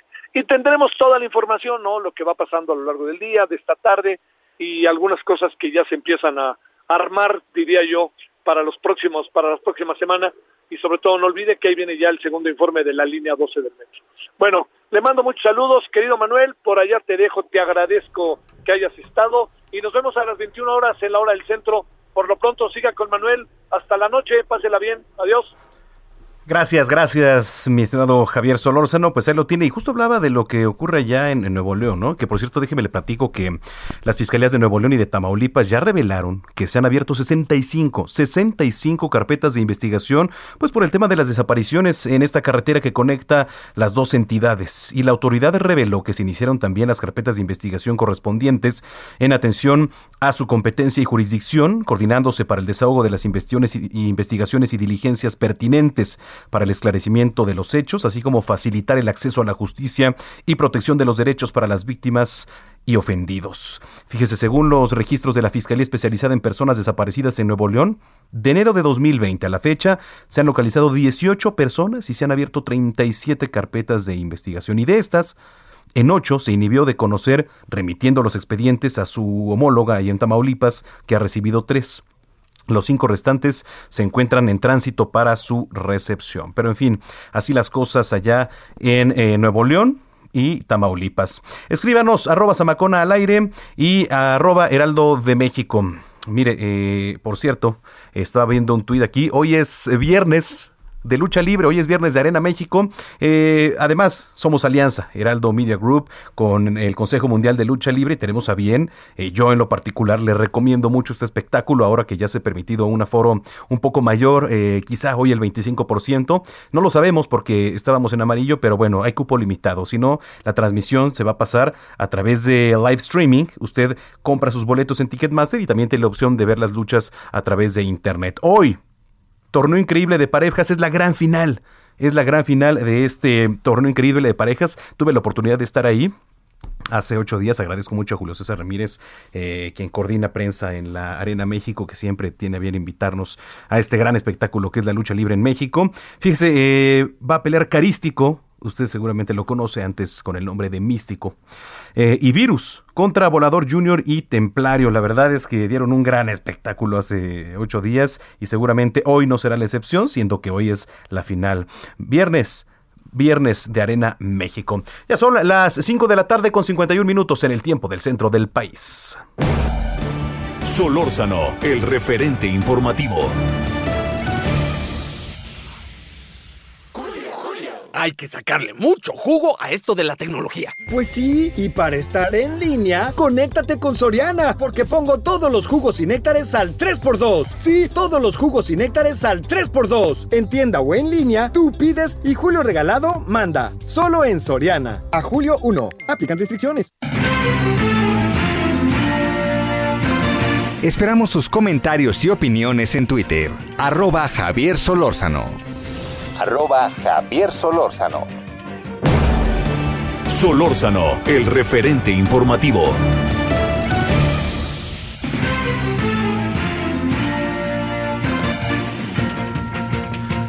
Mire, eh, antes de despedirnos, antes de despedirnos, déjeme le platico esto y ponga mucha atención, es importante. En la tarde de este viernes, 25 de junio, el helicóptero en el que se movilizaba el presidente de Colombia, Iván Duque, fue atacado desde tierra en el norte de Santander. El presidente viajaba del municipio de Sardinata hacia Cúcuta, cuando la aeronave al parecer recibió varios disparos. En el este helicóptero, bueno, también viajaban los ministros, o bueno, eh, hasta el momento dicen que afortunadamente están a salvo, pero ahí viajaban los ministros del Interior, Daniel Palacios, y de la Defensa, Diego Molano. Todos resultaron afortunadamente ilesos de este ataque y ya están a salvo. Imagínese usted. Por cierto, Minutos antes, eh, Duque llegó a Sardinata para presentar los avances de la paz con legalidad dentro del capítulo Catatumbo Sostenible. Y en este evento también participó el consejero presidencial para la estabilización y la consolidación, Emilio Archilla. Pero bueno, imagínese usted, atacaron el helicóptero donde se trasladaba Iván Duque, presidente de Colombia. Eh, seguramente en los demás espacios informativos le tendremos todos los detalles. A continuación, las noticias de la tarde con Jesús Martín Mendoza. Eh, muchísimas gracias. Eh, yo lo dejo con música de George Michael. George Michael, que además hace rato lo poníamos, porque hoy cumpliría años. Un día como hoy, pero de 1963, nació en Londres, Reino Unido, el cantante y compositor George Michael, en paz descanse. Este, esa es una buena rola, ¿eh? Muy buena rola. Vámonos, yo soy Manuel Zamacona, se quedan con Jesús Martín Mendoza y nos escuchamos el día de mañana en punto de las 2 de la tarde. Pásela muy bien. Arroba Zamacona al aire. Hasta entonces.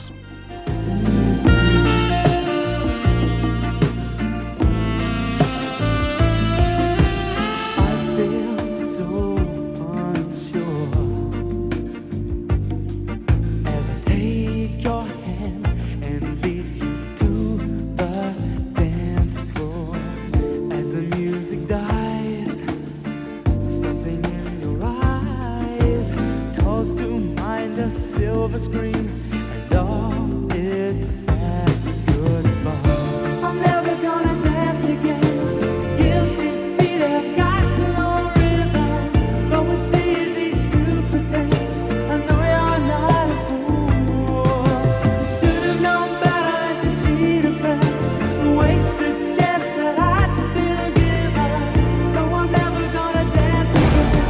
Hasta aquí, Solórzano, el referente informativo.